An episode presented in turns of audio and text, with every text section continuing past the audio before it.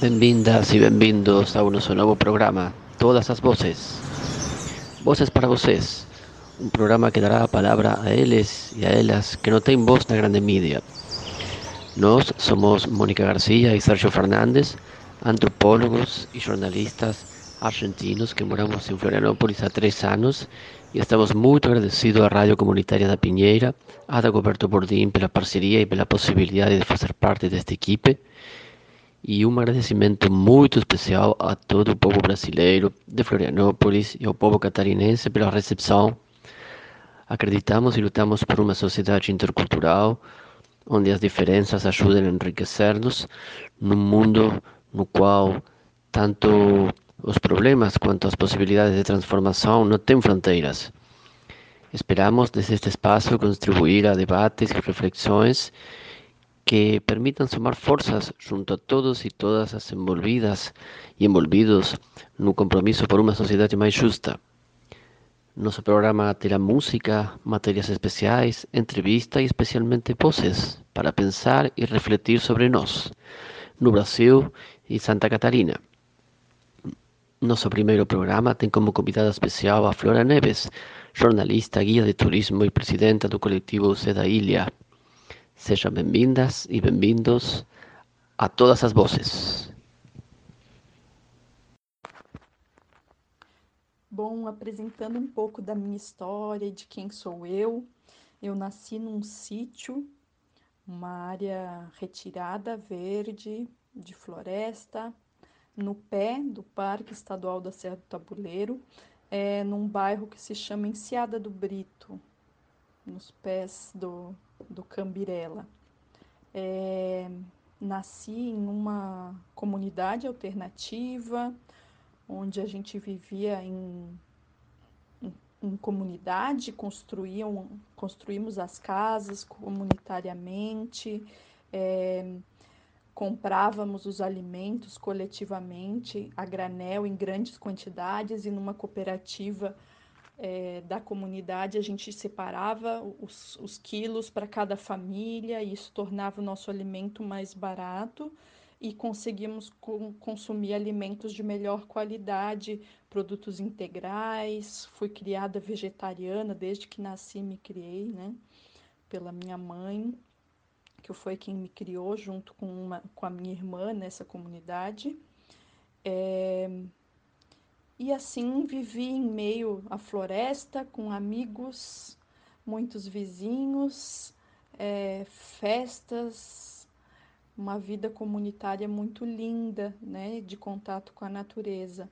Tenho as melhores lembranças aí da, da minha vida, são dessa fase de infância, numa cachoeira incrível de mais de oito poços e brincando livre, sem cercas, sem muros, de, de subir em árvore, construir casinhas e bicicleta e de fazer trilhas no mato. Tudo isso conta um pouquinho então aí da minha infância. Depois, aos 17 anos, resolvi é, aceitar uma oportunidade que apareceu de trabalhar como monitor ambiental no Parque Estadual da Serra do Tabuleiro, que ficava próximo a uns 15 quilômetros da minha casa, a sede desse parque no Maciambu. E aí então iniciei, né, como praticamente como estagiária, trabalhei cerca de três anos, depois ainda trabalhei mais dois anos aí é, esporadicamente. E nesses cinco anos, então, muito aprendi. Para mim, foi a minha primeira faculdade, minha primeira universidade nas questões ambientais desde a, de como sensibilizar as pessoas para as pautas ambientais, para olhar para a natureza, para a fauna, para a flora, para as paisagens, para toda a, a riqueza né, que os ambientes nos proporcionam e como eles garantem né, tudo que nós temos enquanto vida né, para viver. É, tudo isso aprendi então sendo monitora do Parque do Tabuleiro. Depois, mais tarde, comecei a fazer uma faculdade e resolvi estudar é, comunicação social, com habilitação em jornalismo, e toda a vida tinha uma, uma ficção de que, na minha cabeça, de que tinha que trabalhar nas questões ambientais, divulgando para as pessoas e para o mundo, através da, das ferramentas da comunicação, as pautas ambientais, para que, as, que o mundo é, respeitasse a natureza e o ambiente e, e soubesse né, o, o, quanto é importante a gente viver em harmonia.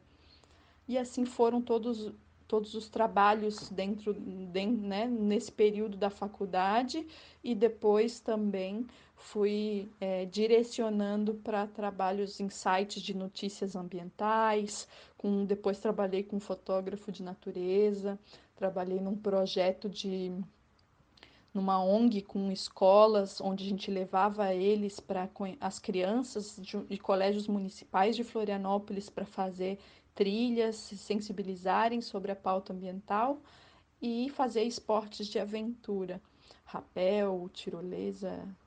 E, e eu ia como estudante de jornalismo, entrevistando as crianças, fotografando. A gente fez alguns documentários, revistas para essa ONG.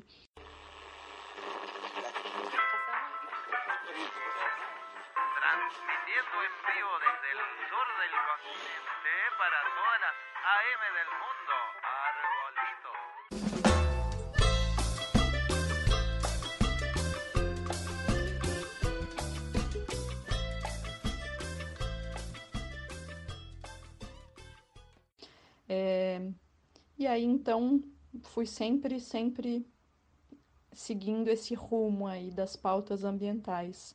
Depois, é, formado em jornalismo, resolvi também fazer um curso técnico de guia de turismo, sendo que quando trabalhei no Parque do Tabuleiro eu era monitora, mas não tinha nada, nenhuma credencial para poder guiar pelas, por outras regiões. Então fiz esse curso é, buscando essa formação e descobri uma outra profissão que era bem diferente do, do trabalho que eu fazia de, de monitor ambiental. O guia de turismo é muito mais focado é, em excursões, né? Então eu comecei a viajar não só por Santa Catarina, mas por todo o Brasil. E desde 2012, quando me formei, até hoje ainda guio bastante grupos, trabalho muito com idosos, com turistas argentinos no verão para agências locais de Florianópolis é, e também é, com, em roteiros de turismo de base comunitária para minha agência, que é a Ciclovivências. Depois, então, nesse meio tempo, não foi depois, mas nesse meio tempo do, do curso de guia de turismo, conheci uma ONG que também eu atuo e, e atualmente sou presidente, que é o Coletivo C da Ilha e a gente desenvolve trabalhos é, vinculados aí na, na preservação, promoção das unidades de conservação e outras áreas protegidas, que aí vou, vou contar um pouquinho mais em detalhes mais para frente. Na vida profissional, fui assessora durante três anos do vereador, atual vereador em Florianópolis, o Marquito, Marcos José de Abreu, é, que lida aí com as pautas ambientais, agroecologia, tem várias bandeiras é, de busca pela igualdade né, e justiça social. E hoje assessoro, então, também a, uma pré-candidata em Florianópolis, que é Elisa Jorge, que trabalha aí com mais à frente das pautas ambientais e sociais, do direito à moradia, o direito à cidade, as áreas verdes de lazer. E, e a gente se conheceu no movimento da Ponta do Coral 100% Pública, que também defende né, uma área verde de lazer aqui no centro de Florianópolis, para as comunidades que vivem no entorno do maciço do Morro da Cruz, no centro da cidade. E Outros movimentos sociais aí que faço parte é o Pomar dos Ciclistas, um grupo de ativistas e ciclistas que defendem também uma, a construção de uma área verde é, no aterro da Bahia Sul, entre o Saco dos Limões e a Costeira. Então, a gente ocupou uma área do aterro da Bahia Sul, que a gente chama carinhosamente de o nosso quadrado, é, e, e, já tem mais de 500 plantas frutíferas é, plantadas nesse aterro. Muita gente leva o seu lixo orgânico, resíduo orgânico, para ir nutrindo toda essa essa região, o solo né, do, do, do quadrado, que é muito arenoso, foi uma, é uma região de aterro, né? Então é, já foram construídos vários banquinhos, balanços, é, um sistema de captação de água da chuva para poder regar todas as plantas, é, uma área de fogueira coletiva com cuidado para que para que né, o fogo não se alasse, para que as pessoas possam fazer fogueiras ali, ter essa experiência, esse contato com o fogo, que é um dos elementos chave né, da natureza que a gente acaba se distanciando quando vem morar na cidade.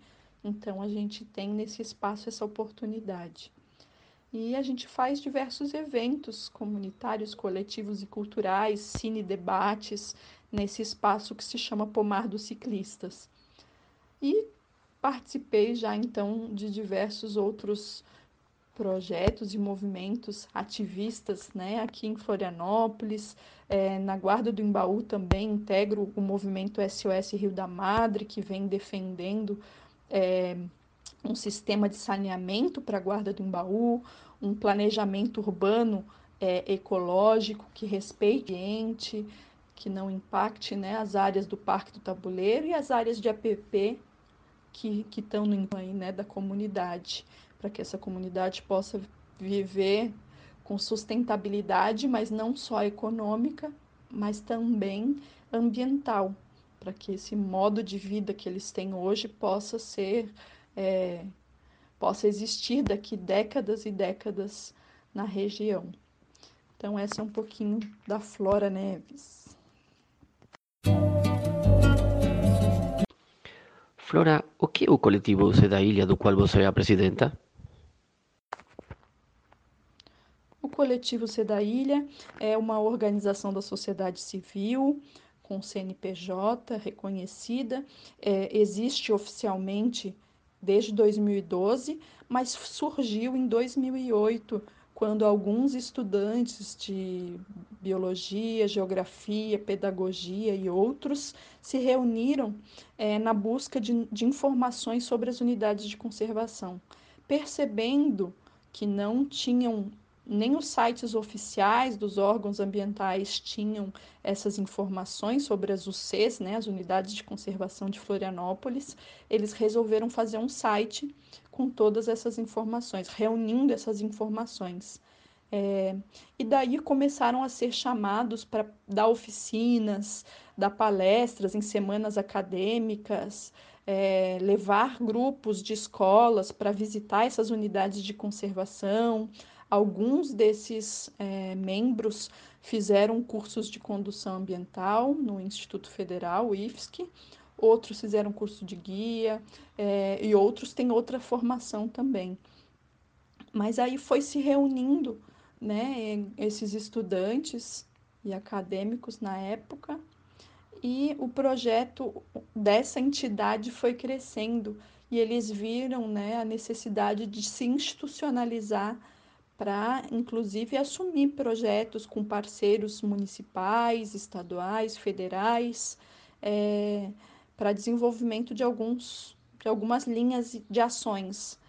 Uma delas hoje, então, é a gestão e manejo de unidades de conservação, e aí a gente tem projetos como é, o PRA, Programa do Roteiros do Ambiente, que a gente desenvolve é, sinalização e dá manutenção para as trilhas de Florianópolis, uma parceria do coletivo Ilha com outras organizações e é, organizações sociais e o, a Fundação do Meio Ambiente de Florianópolis, a Floran. A gente tem ainda nessa parte de gestão e manejo de UCs, a gente integra diversos conselhos consultivos e deliberativos de unidades de conservação. Eu faço parte, por exemplo, do, da, do Conselho da Reserva Extrativista Marinha do Pirajubaé, que é um conselho deliberativo e a gente então ajuda o ICMBio, no caso, que essa unidade de conservação é federal, a gente auxilia o ICMBio e diversas outras entidades que integram esse conselho, assim como a comunidade, a fazer a gestão desse espaço, a, a definir com, quais os melhores métodos para gerir esse espaço. A gente recentemente construiu o plano de manejo dessa unidade de conservação, que foi um grande, uma grande etapa aí de, gestão para essa unidade de conservação. A gente fica bem feliz de ter feito parte né, desse processo. E dentro de outros temas, então, programas do coletivo Ilha, a gente tem a educação ambiental. E aí a gente já desenvolveu uma série de atividades junto com escolas, é, incentivando e estimulando a visita a unidades de conservação, é, buscando aqui quais são as outras linhas né, do coletivo Ilha: gestão e manejo, educação ambiental e ah, a gente tem uma linha assim de defesa pelos patrimônios ambientais, culturais, né? E aí envolve também valorização de, de trilhas tombadas, é, áreas que são tombadas pelo IFAM por serem patrimônios arqueológicos também. Então, tudo que envolve áreas legalmente protegidas, seja ambientalmente ou culturalmente, a gente está disposto a trabalhar. Então, hoje a gente tem aí cerca de 15 membros e qualquer pessoa está aberta, é, convidada né, a participar do coletivo C da Ilha. A gente tem um estatuto que rege o funcionamento né, da nossa entidade, é, a gente tem eleições a cada dois anos, temos uma diretoria com presidência, secretários, tesoureiros, é, conselho fiscal e então, quem tiver mais interesse de conhecer pode acessar a página no Facebook que é Coletivo O C da Ilha. E tam, a gente ainda não tem o, o Instagram e o nosso site, no fim, nesse momento, está desativado, mas em breve a gente sonha que ele possa estar é, online novamente disponível a todos.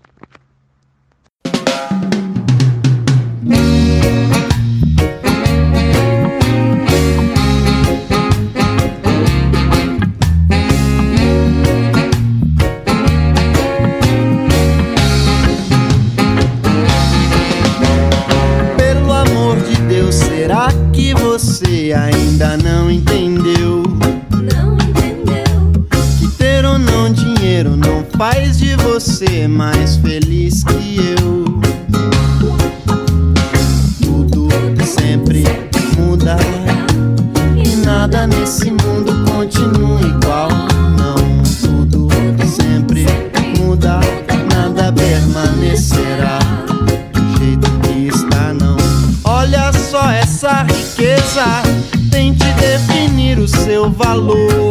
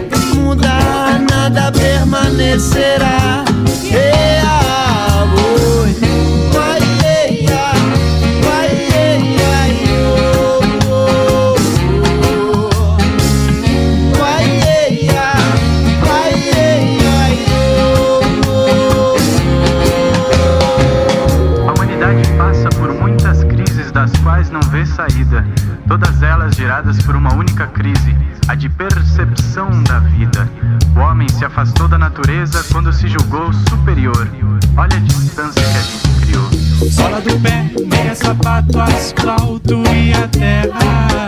Esperando você ver, somos a própria natureza, cheios de beleza.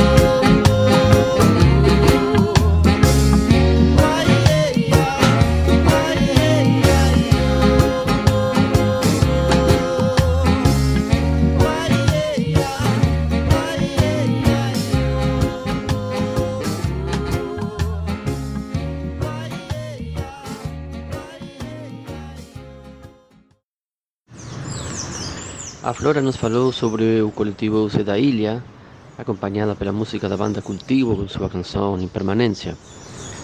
A Flora é uma ativa militante pelas causas ambientais. Foi por isso que dedicamos vários minutos a escutar o que ela tem para dizer sobre a capital, sobre a grande Florianópolis, o que está acontecendo com o meio ambiente e as políticas em relação a isso.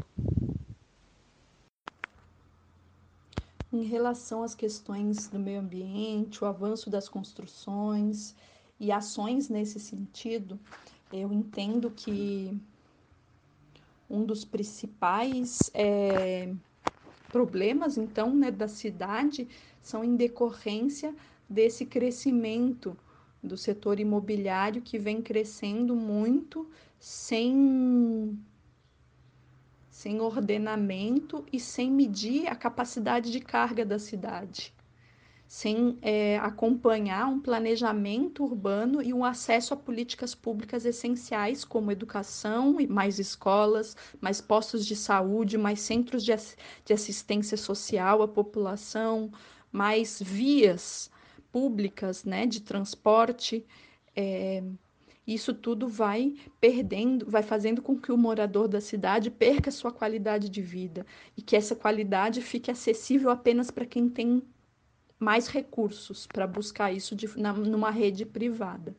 É, então, isso vai se tornando um grande problema ambiental da cidade. Né? A mobilidade urbana, hoje Florianópolis é, tem, é uma das capitais com pior mobilidade urbana do país. Isso se deve a, a sermos uma ilha, né? boa parte da cidade está construída sobre uma ilha, apenas 3% da cidade está no continente, e, e essa ilha tem é, vias e rodovias que foram construídas de forma única.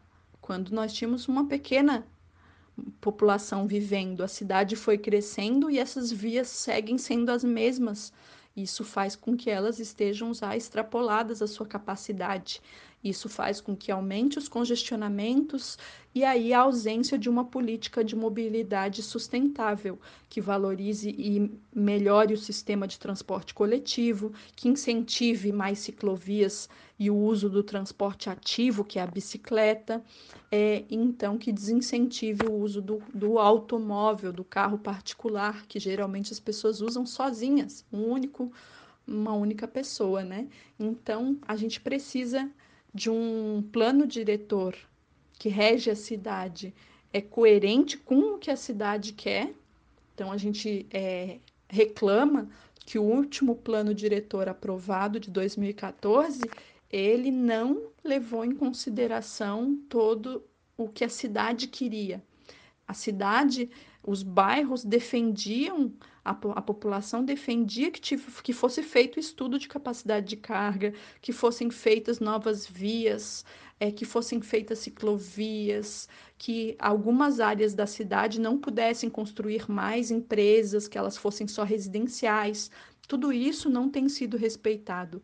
O, também a verticalização da cidade em diversos pontos extrapolou o que, o que os bairros e a população queria.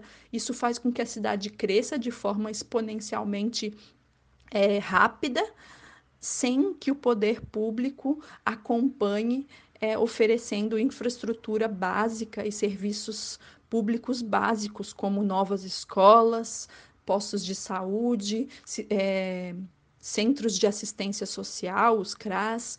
Então, isso vai diminuindo a qualidade de vida da população e abrindo espaço, oportunizando essa qualidade de vida apenas para quem tem dinheiro porque para quem não tem dinheiro vai morar num bairro muito distante, vai comprar um terreno já em cima dos morros, e isso tem aumentado né, as nossas áreas de interesse social nos morros, as comunidades, tem crescido cada vez mais que a cidade também cresce verticalmente, porque esses novos, a gente tem centenas e centenas de novos apartamentos construídos, mas eles não são disponíveis para toda a população, eles são disponíveis para uma parcela da população que vem de fora que tem dinheiro.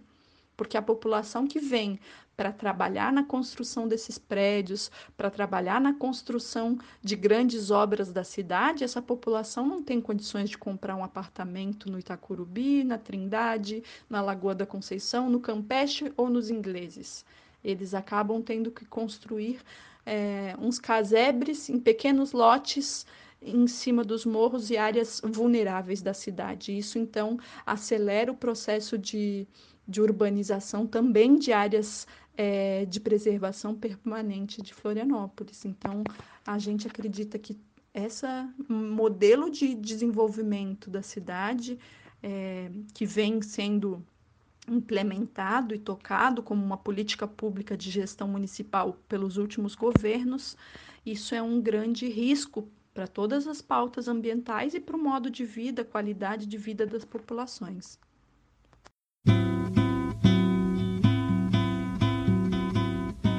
Amor daquela vez como se fosse a última.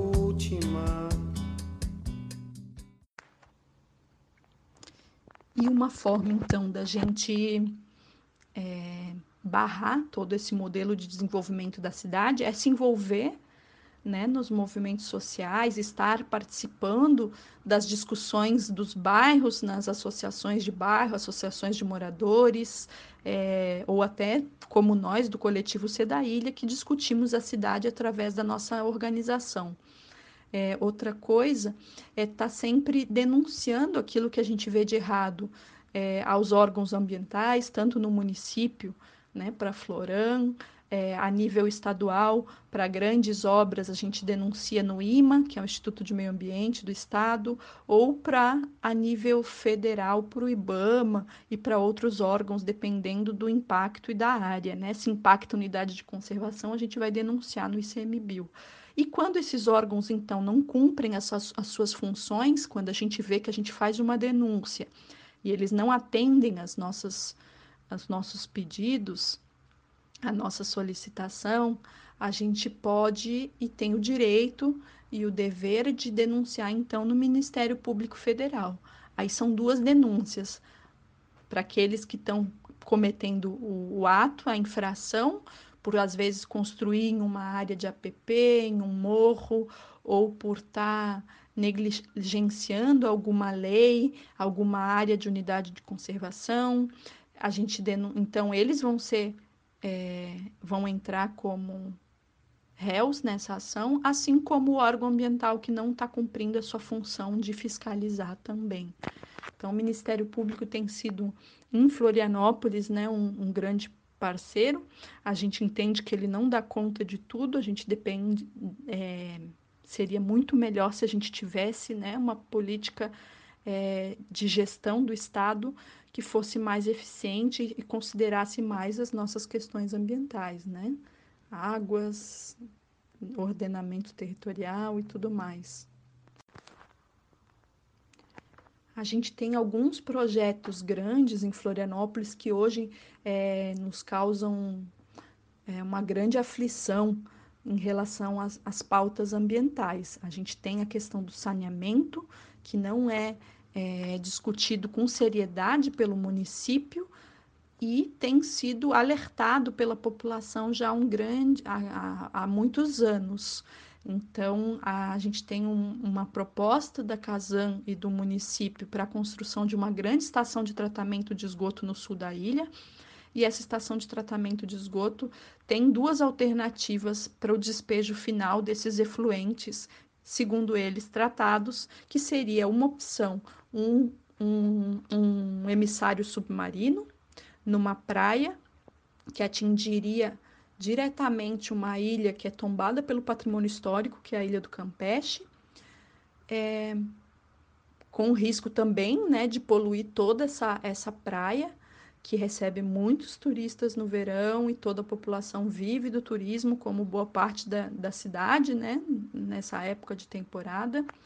É, e esse é um risco grande hoje, visto que a Casan, que é a subsidiária que cuida, né, que responsável por esse serviço hoje, é, a gente não tem nenhuma garantia desse serviço. Ela já vem prestando serviço ao município há décadas e não, e não cumpre seus compromissos, extravasa esgoto in natura em diversos é, ambientes naturais, como a Lagoa da Conceição, na Bahia Sul, aqui no centro, e na região norte da ilha, e ela sempre, sempre é, foge das multas e do seu compromisso ambiental de, de restauração dos ambientes que ela mesma polui quando não dá conta né, do seu, das suas estações de tratamento e esse esgoto acaba extravasando. Então a gente não tem segurança de que esse atendimento, de que o serviço será de qualidade. E a outra opção é o despejo desses efluentes numa, numa reserva no Rio Tavares, numa reserva extrativista, que tem 213 famílias que vivem dessa reserva, fora toda a região da Bahia Sul, onde tem muitos é, maricultores, né, no Ribeirão da Ilha, Tapera e toda aquela região. Então, a gente entende que nenhuma das propostas hoje oficiais apresentadas pela Casan e pelo município são eficientes e de qualidade. Então, a gente não tem como aceitar essa proposta e a população há muito tempo vem requerendo que seja um sistema descentralizado, que sejam pequenas estações de tratamento e não essas que eles estão propondo para milhares e milhares de pessoas, que sejam talvez por bairros, para que a gente tenha maior controle da qualidade e dos riscos dessas estações de tratamento para elas não extravasarem. Se a gente faz uma grande estação de tratamento, o risco é muito grande de depois acontecer alguma coisa e a gente não dá conta e o passivo ambiental ser muito grande.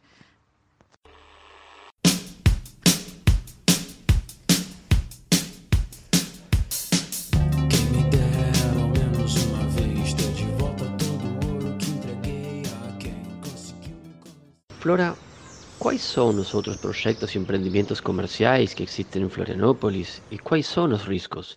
E por outro lado, o que seria o turismo de base comunitária como resposta aos problemas ambientais?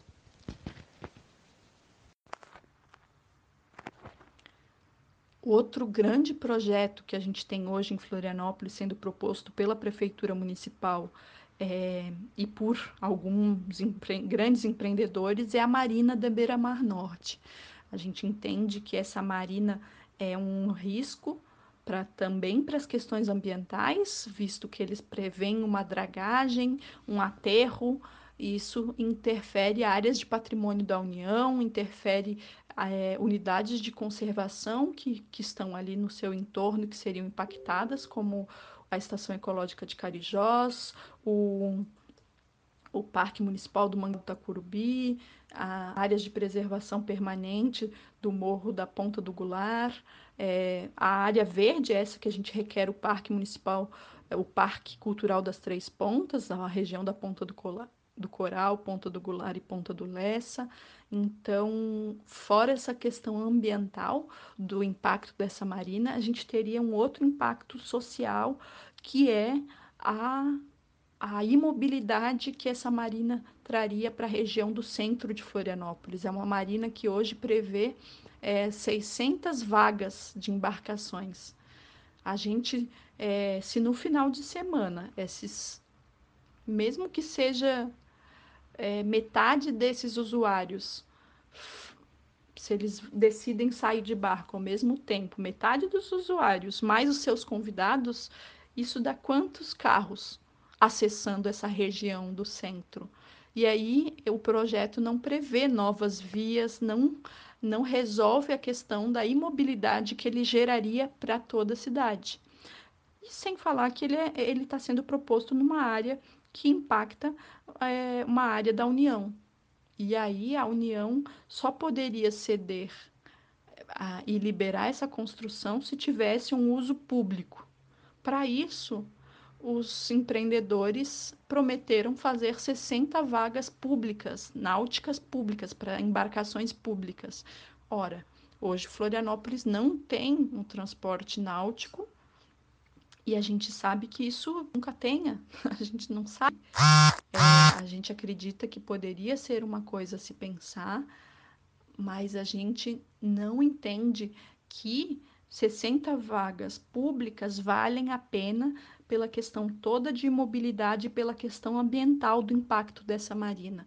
Então, a gente entende que ela é um, um uma grande obra que visa apenas é, o benefício para uma parte é, endinheirada da cidade, uma parte da elite que vive do turismo e o turismo de luxo, que não é o que Florianópolis precisa hoje. A gente precisa se qualificar no turismo? Precisa, mas isso é, depende de, de infraestrutura básica de banheiros públicos em diversos locais da cidade, é, locais para estacionar e, e embarque e desembarque dos veículos de turismo. É, a gente poderia ter melhor condições dos nossos mirantes da cidade, diversos outros serviços públicos para o turismo que são muito mais eficientes e trariam qualidade para o turismo do que uma marina que é privada. Não se pode comprar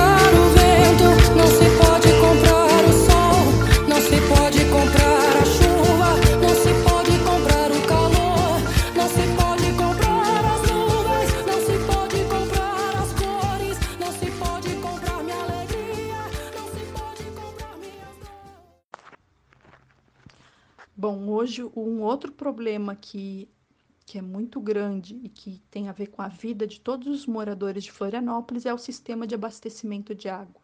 Hoje, boa parte da população recebe água que vem da captação de pilões em águas mornas, que está dentro do Parque Estadual da Serra do Tabuleiro, e outra parte re recebe água que vem da Lagoa do Peri, que é tratada pela Casan e repassada à população da região sul e leste da ilha, outra parte norte da ilha recebe a água da, do aquífero dos ingleses, através de ponteiras.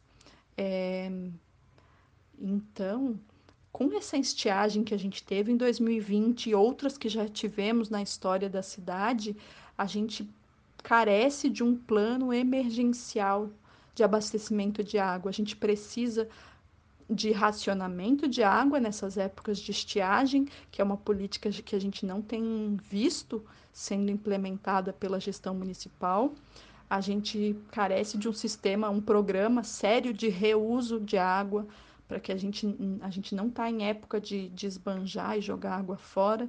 Então, a gente poderia ter uma política de incentivo ao reuso para grandes. É, empresas que utilizam bastante água e, e, e um sistema de incentivo para pequenos moradores, para residências também, condomínios, né, é, empresas de lavacar e outros. Outra coisa é a preservação dos nossos aquíferos, tanto dos ingleses como do Campeche. A gente até hoje não tem garantia de que eles ainda estão saudáveis, de que eles não estão mais não estão poluídos é, o aquífero dos ingleses, há muitos e muitos moradores que é, têm entrado em contato com, com a Elisa Jorge, que é, nesse momento eu estou assessorando, denunciando o risco é, da poluição do, do aquífero dos ingleses por casas, pela falta de saneamento, é, por condomínios que tratam a, a, as gramas é, com agrotóxicos. Então, é, a gente precisa de um programa eficiente da, da, da do município para a preservação desses aquíferos. E a gente precisa, então, repensar isso junto com o Conselho Municipal de Saneamento, uma forma é, de estruturar um plano para médio e longo prazo. Se a cidade seguir crescendo nessa mesma proporção que vem crescendo hoje, dentro de pouquíssimo tempo a gente não vai ter água para toda a população. A gente no verão já tem visto é, a, a falta de água em diversos bairros e praias de Florianópolis. A população dobra e triplica às vezes né, durante a temporada. Então, isso tem que ser pensado de forma emergencial. Agua, como te deseo, agua, te miro y te quiero, agua, corriendo en el tiempo.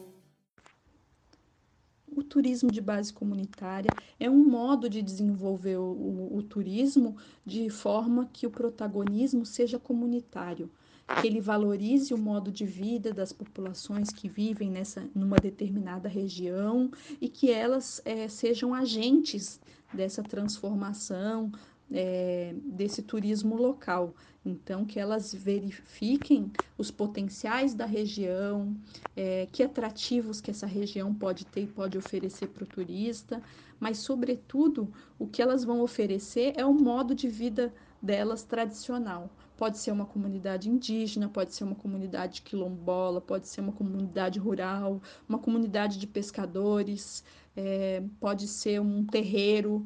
Então, a gente tem uma riqueza, uma diversidade de opções para trabalhar os atrativos né, turísticos de determinada região. É, e a gente aqui em Florianópolis, então, hoje, tem diversas comunidades é, é, tomando é, consciência da importância que é valorizar os seus modos de vida tradicional. E aí estão iniciando projetos de turismo de base comunitária. E aí eu posso citar alguns deles, que é a Reserva Extrativista Marinha do Pirajubaé, no qual eu eu trabalho, né, através do coletivo C da Ilha, e a gente então tem um projeto que foi iniciado por um condutor ambiental, o Alcir, desde 2015. Ele é filho de pescador e resolveu desenvolver esse projeto para é, valorizar toda a comunidade e a cultura deles, manter o pai né, próximo do mar, e com isso ele foi agregando outras famílias que se juntaram no projeto e eles oferecem um passeio de barco, onde o turista pode passear de barco, além de conhecer o território da reserva extrativista, que é muito lindo na Bahia Sul, ele tem a oportunidade de conhecer o mangue, de conhecer como é a vida dos pescadores e extrativistas dessa região, desse território, saber com que momento eles pescam, que horário que é melhor, que espécies que eles pescam na região, conhecer os modos é, e o uso do manguezal, o, tem usos históricos. Então, tudo isso é, é essa iniciativa é um roteiro que tem na Reserva Extrativista Marinha do Pirajubaé, com uma comunidade de pescadores. Mas esse projeto também, por exemplo, é realizado no Campeche, pela turma é, alunos do IFSC, né, do curso também de condutor ambiental, de guia de turismo que desenvolveram o projeto, não é condutor ambiental, são guias de turismo que resolveram desenvolver um roteiro que valorizasse a pesca artesanal da tainha no Campeche e os ranchos que ainda existem naquela praia. Então, eles desenvolveram um roteiro que chama Tecoapirá, e eles é, também foram atrás de um reconhecimento do modo de pescar a tainha como, como patrimônio é, imaterial de Santa Catarina. E eles receberam esse, esse, esse tombamento né, pelo IFAM, então hoje eles têm reconhecido o modo de pescar naquela região. E o turista que visita ele pode conhecer então todo esse modo de pescar, como é que qual é o horário que eles acordam, qual é a época, o como que vivem né, as famílias da pesca, na época de pesca e quando passa a pesca, do que, que eles sobrevivem. Então, o turista pode ter um dia de pescador, passando um dia, então, na, nos ranchos da Praia do Campeche. E um exemplo diferente, um pouquinho, então, aqui em Florianópolis, é o roteiro Acolhida na Colônia, na região do Sertão do Peri. Dentro do Monumento Natural da Lagoa do Peri, a gente tem uma comunidade rural e ali tem cerca de três ou quatro famílias que já integram o projeto Acolhida na Colônia. Acolhida na colônia porque o turista vai ser acolhido por um colono, por uma família que vai oferecer é, um café com o leite tirado da vaca, uma geleia feita no sítio colhido pelos filhos, as frutas colhidas pelos filhos. O turista tem a oportunidade de colher também na horta, conhecer como que faz a farinha de mandioca, que época que é bom para plantar e para colher a mandioca, como são os engenhos, quais são as comidas típicas desses engenhos tão tradicionais de Florianópolis que vieram com a cultura açoriana. Então, esse é um outro roteiro de turismo de base comunitária que a gente tem aqui em Florianópolis que merece ser visitado. São turismo de base comunitária é um pouquinho disso tudo e envolve muitas outras iniciativas que podem é, e são potencial aqui em Florianópolis. Florianópolis é uma cidade onde é possível ver uma forte reivindicação da cultura local, a origem açoriana, um reconhecimento das tradições como a pesca, as rendeiras e até as lendas tais como bruxas, lobisomens. Até o começo da pandemia, tinha um reclamo de comunidades indígenas que estavam ficando no terminal de Saco dos Limões. O que aconteceu com eles? Eh, onde que eles estão agora? Se encontram? E por outra parte, qual é a situação das comunidades indígenas na Grande Florianópolis?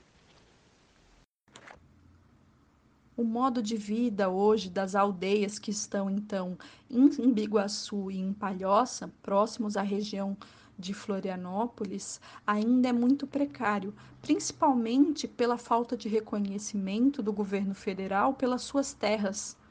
A gente tem, por exemplo, no Morro dos Cavalos, uma terra que já foi demarcada desde 2008 e até hoje, mais de 10 anos, ela não foi homologada pelo presidente da República.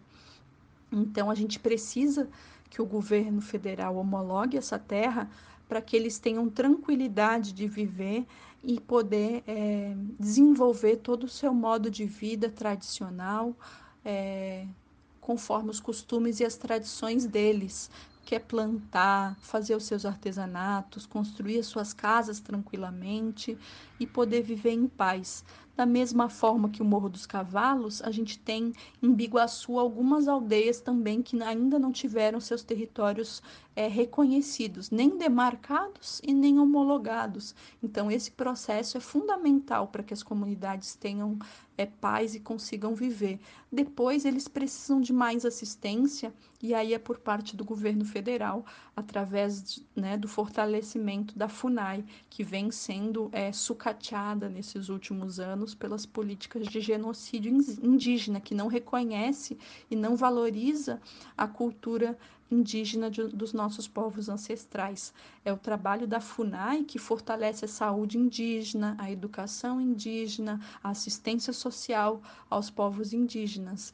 Então, o atendimento a eles é diferenciado por quê? Porque a gente entende, desde a nossa Constituição de 1988, que são povos originários e que merecem um, um, um, tra um tratamento diferenciado e especial por um órgão com pessoas que estudam e reconhecem a cultura deles. Então, por isso que eles não podem ser atendidos por um médico.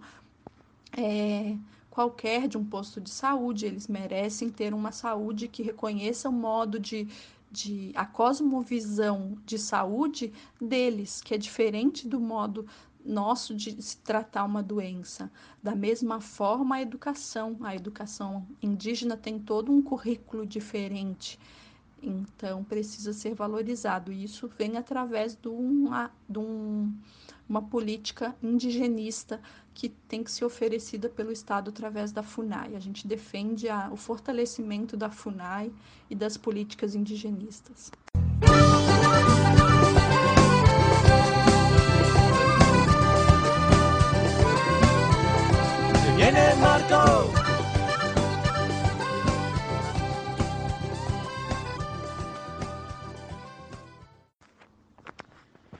Florianópolis tem origem é, indígena.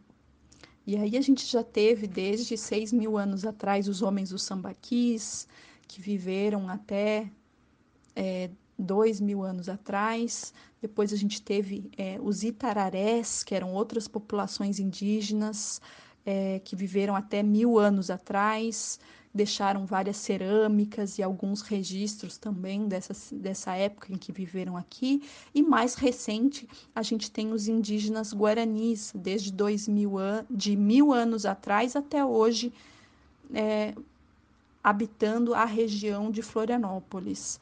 E dessas antigas é, civilizações e dos atuais, os guaranis, a gente tem diversas provas de que eles estiveram aqui, desde é, inscrições rupestres, oficinas líticas nas pedras, é, onde eles usavam as pedras para molar e afiar suas pontas de lanças, essas cerâmicas que eu comentei, as gravuras, os nomes das nossas regiões, como Jurerê, que antigamente se escrevia com Y, Iurerê, eh, Itacurubi, Cacupé, Pirajubaé, são to todos nomes indígenas, Campeche.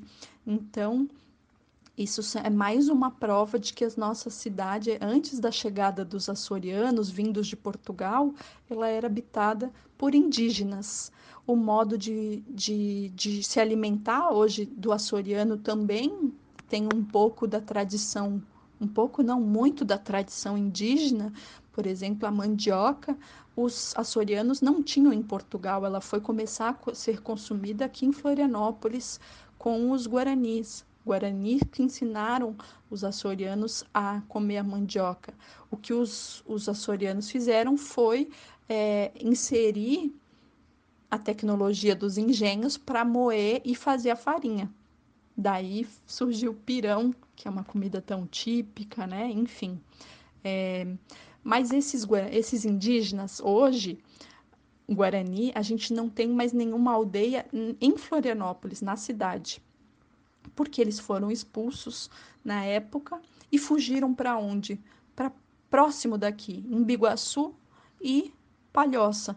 Então a gente tem muitas aldeias nesses dois municípios próximos.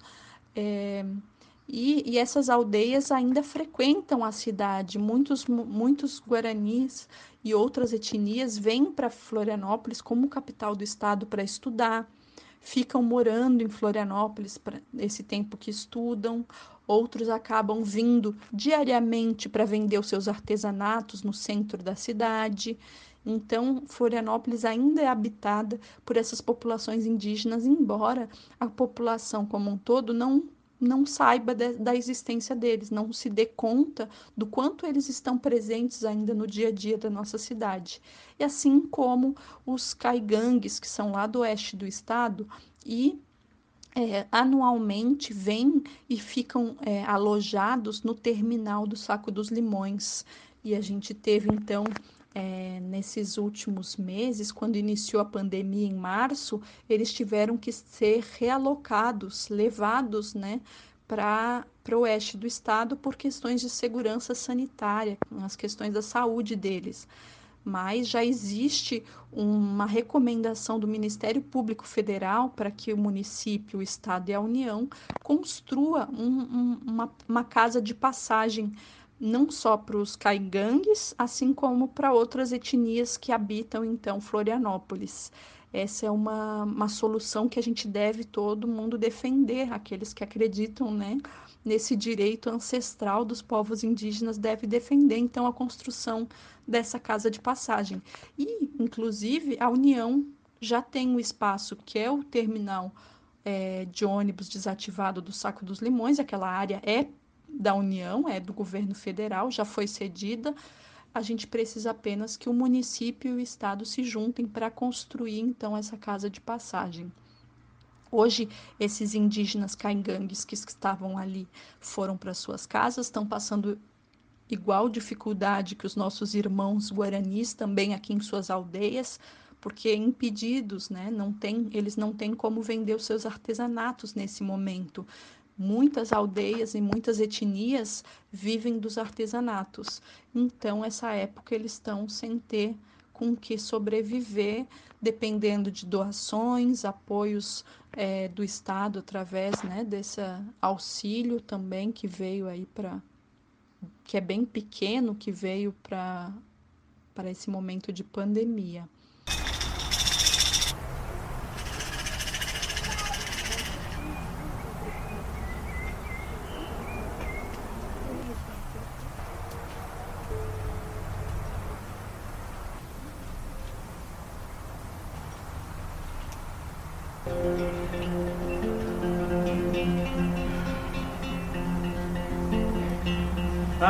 चंदारे कर चंदारे कर Situação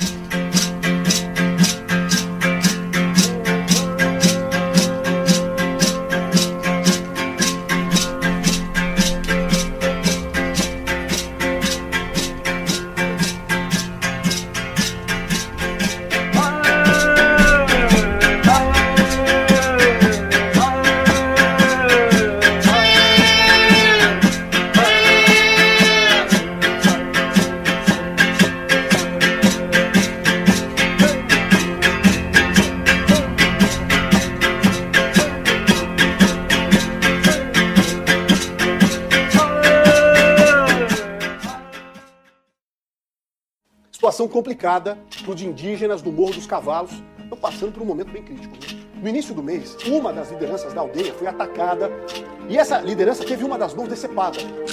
Druaquere, IBGE Puiguá, Boparamboúpa, Apu Brasil Puiquaí, 896 Nhandeuaquer, Aegui, Tequá Morro dos Cavalos, Orequaí 320, Upembutegui, Cunhangue.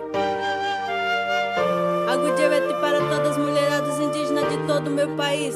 É nós, Buia Guarani, tamo junto. Agudjevete pra quem luta.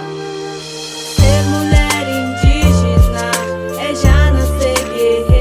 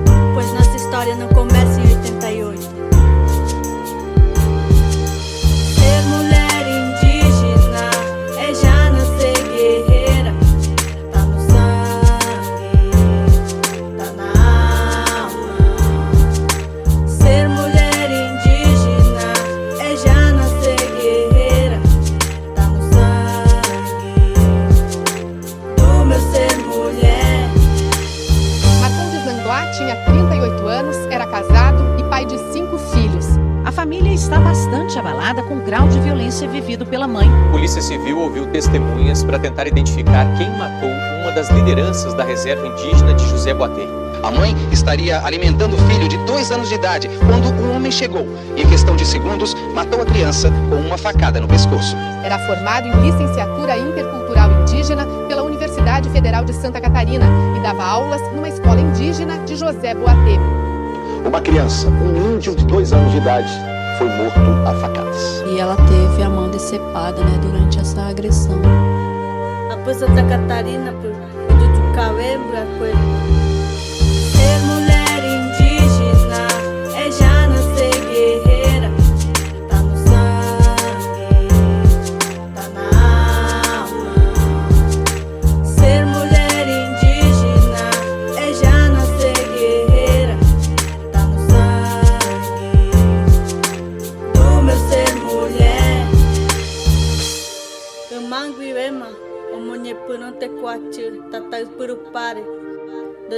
2008 Puma, Ombocotiapará.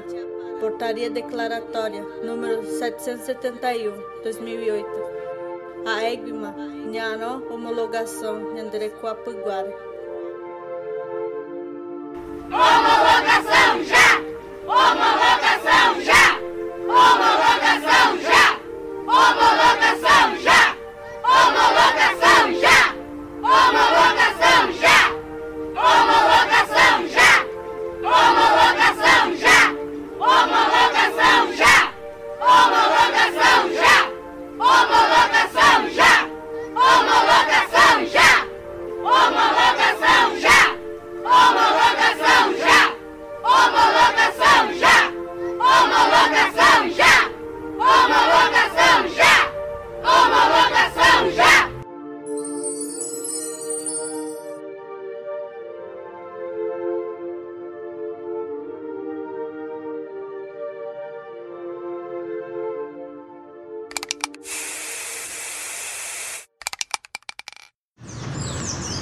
Una música escolhida per la flora, me via resiste.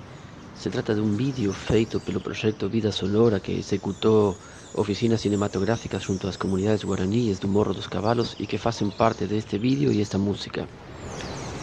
Oh, Flora, a gente no puede dejar de hablar sobre la pandemia da Covid y pedir su reflexión sobre lo que está aconteciendo no Brasil y lo que fue feito en la región da Grande Florianópolis. Em relação a esse momento que a gente está vivendo e a pandemia, é, eu acredito que, que é um momento crítico. Eu tenho minhas dúvidas se isso foi um, se esse vírus surgiu naturalmente ou se ele é uma contaminação biológica proposital de algumas nações é, internacionais, alguns países, para acabar mesmo e exterminar com algumas populações do mundo. Eu não duvido. Mas é, vamos falar então um pouquinho de como que os governos é, têm lidado com isso. Se eu acho que isso é, para mim, isso não tem sido é, lidado da melhor forma pelos governos. A assistência que tem sido dada é muito precária, é muito aquém da necessidade real e emergencial que tem passado a nossa população, sobretudo as comunidades que vivem em periferias, as regiões pobres é, dos municípios Palhoça, São José, Florianópolis. Aqui em Florianópolis, a gente vem junto com a Elisa Jorge, que é pré-candidata vereadora, trabalhando é, afinco, com muita dedicação, a dar assistência às comunidades periféricas. Então, a gente tem cerca de 75 áreas de interesse social no município, que são comunidades carentes e que precisam de auxílio para comer no dia a dia, que precisariam ter um auxílio do município para um, um saneamento emergencial, porque hoje a gente sabe que o o esgoto a céu aberto, tem um risco de que a população esteja se contaminando através do esgoto, que esse vírus esteja sendo transmitido através dos esgotos. Essa população não tem condições de manter a higiene, muitos deles não têm acesso à água potável e a banho todos os dias. Então, é, eles precisam desse auxílio para poder sobreviver nesse momento e muito tem sido feito pelas organizações da sociedade civil, a popular, os gestores públicos, a prefeitura de Florianópolis e o governo do estado têm feito muito pouco. É, porcentagem através de porcentagens a gente vê o quanto disso é, vem sendo feito por organizações sociais e pelo poder público. Então, o poder público tem negligenciado a vida dessas pessoas nesse momento, sobretudo, sem falar da negligência em relação ao controle da pandemia. Então, a gente parece que o governo, tanto municipal como estadual e federal, tem incentivado as pessoas. Quando eles não é, implementam políticas rígidas sanitárias nesse momento, a impressão que dá é que eles estão incentivando que as pessoas se infectem, é, é, mantendo um convívio social normal, como se nada tivesse acontecido. Nesse momento, por exemplo, termos academias funcionando, salões de beleza funcionando, é, obras construção civil funcionando, isso mostra que são serviços que de nada são, não são é, básicos e essenciais para a vida nesse momento, isso mostra que o governo não tem um, um respeito à vida das pessoas. Então, muito obrigado, Flora, pela tua participação e continuaremos conversando proximamente na rádio e neste novo ciclo Todas as Vozes.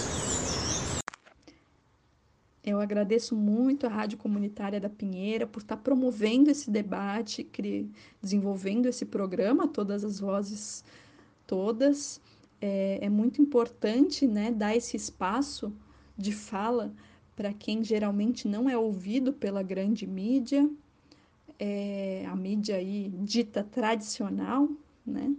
Então, é, parabéns mais uma vez e fico à disposição quando precisarem, estamos aqui. Foi um grande prazer. Espero que a gente possa juntos construir outras sociedades possíveis, mais ecológicas, com mais justiça social e mais amor, mais respeito à vida e ao ambiente. Um abraço. Muito obrigado novamente. Um agradecimento à Rádio Comunitária Pinheira, a Dagoberto, y a todos y a todas las ouvintes por ternos escutado y por dejarnos entrar na sua casa e compartilhar esse momento com a gente. Tomara que tenham gostado deste primeiro programa e prometemos novas entrevistas e materiais especiais. Qualquer sugestão sobre algum assunto que seja de seu interesse ou aquilo que você acredita que merece ser divulgado, pode entrar em contato conosco na nossa página de Face, Todas as Vozes Rádio Pinheira, ou entrar em contato aqui, como Dagoberto e os colegas da rádio. Somos Mônica Garcia na produção e Sérgio Fernandes tentando apresentar esse espaço um pouco em português e um pouco em portunhol.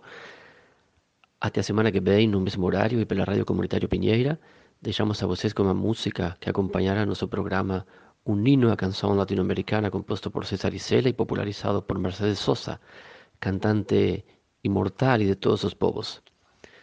Todas as vozes, todas.